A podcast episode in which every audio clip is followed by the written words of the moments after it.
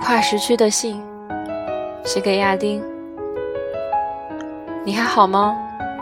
不知道澳洲的生活你是不是习惯了？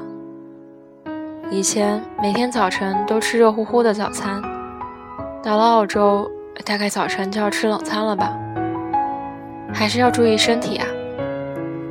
之前从没想过会以这样的形式写信给你，更没有想过自己能够做一个小小的电台。现在已经有三个粉丝了，还挺有成就感的。那天看你传在朋友圈里的照片，澳洲橘色的阳光里，你抱着考拉的照片，还有你头发飞扬的在游艇上的照片，你脸上的笑很灿烂，这让我想起来之前一起在图书馆上自习的日子，挺辛苦的，但也很快乐。你觉得看书看得累了？就趴在桌子上休息。那时候，黄昏的阳光透过图书馆的大玻璃窗照进来，洒在你栗色的头发上，闪着柔和且温暖的光。那时候觉得，这姑娘简直美呆了。在国外要好好照顾自己。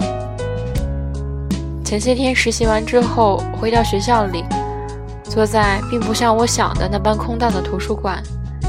突然有种恍恍惚惚的感觉，就是熟悉的人走了一大批，毕业的、出国的，兜兜转转，好像一切都跟着时间的脚步在走，而我还坐在原地，看着你们走进我的生命，然后慢慢走出去，就像是电影的慢镜头，慢慢拉近，又慢慢推远。所有的东西从模糊变清晰，又变模。我能做的就是一直看着这些画面，和走近的人说你好，和走远的人说再见。这个暑假短短只有十几天，然后就要开始大学的最后一年了。开始还挺惶恐的，现在却和被开水烫过的死猪一样。没有什么惶恐和害怕的心理了。事情总要做，未来也总要面对。成长是被迫的事情，谁不愿意永远做个孩子，无忧无虑呢？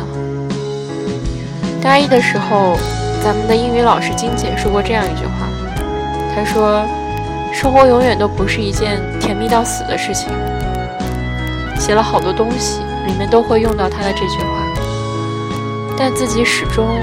做不到特别勇敢，不过这下好了。即便不勇敢，也要开始面对自己的未来了。希望未来的自己可以加倍努力，希望你也是，要一切顺利，不要太坎坷。